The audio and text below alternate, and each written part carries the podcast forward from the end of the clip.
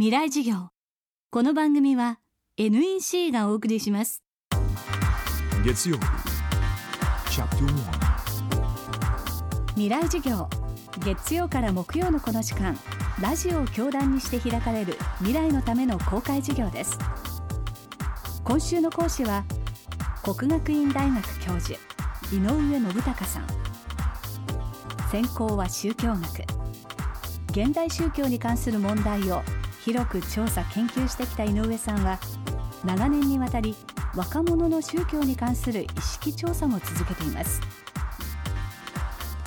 東日本大震災以降日本人の宗教観死生観は大きく変化したということがよく言われます。そこで今週は震災以降の宗教の役割と在り方そして今の若い世代に宗教はどんな存在なのか考えていきます。未来授業1時間目。まずは今の若い世代の宗教観です。テーマはサブカルチャーとしての宗教。一般にその宗教的なものへの関心はやや高まってるんではないかとはまあもちろん言われてます。でこれはあのアンケート調査をやった時にですね、まあ、信仰を持つという割合がこれまで11回やった中で一番高かったということもありますが震災によってですね大きく変わったとは言えないと思いますでもそれまでに比べればやはりその自然を通しての例えば神の力とかですね人間を超えたものとの関係というようなことにはやはり何らかの意識が強まったという傾向が見えます。で、まあ、これはただあの直ちにそれが宗教への関心とか宗教家への期待とかということにつながっているわけではないとむしろこう現象そのものあるいはその人間を超えたものそのものへのですね感性みたいなものがやや強まったのかなというそういうふうに受け止めています。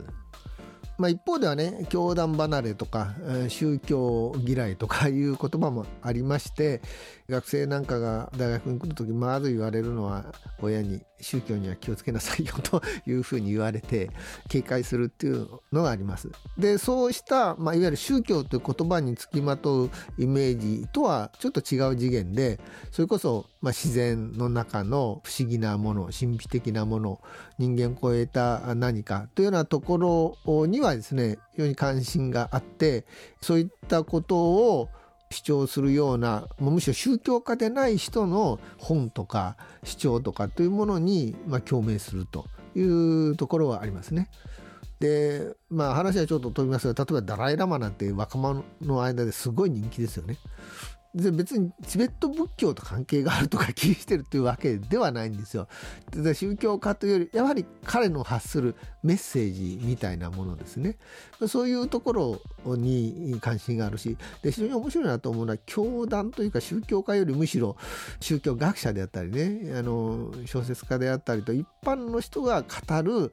神や仏や自然についての話に共鳴するというところがあるんですね。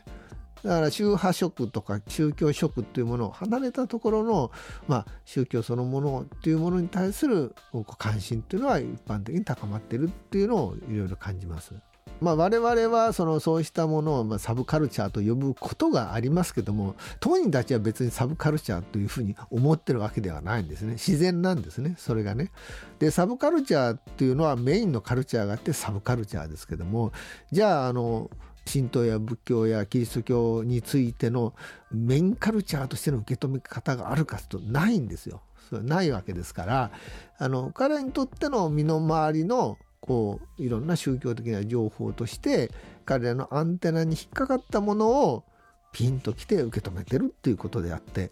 でそれをその正当な宗教はこうだとかという目から見るとメインカルチャーではなくてサブカルチャーだとこういう受け止め方になるってことです。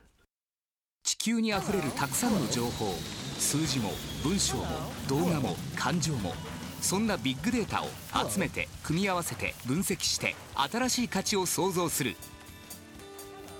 それが NEC のビッグデータソリューション。情報をもっと社会の力に。NEC 未来事業。この番組は NEC がお送りしました。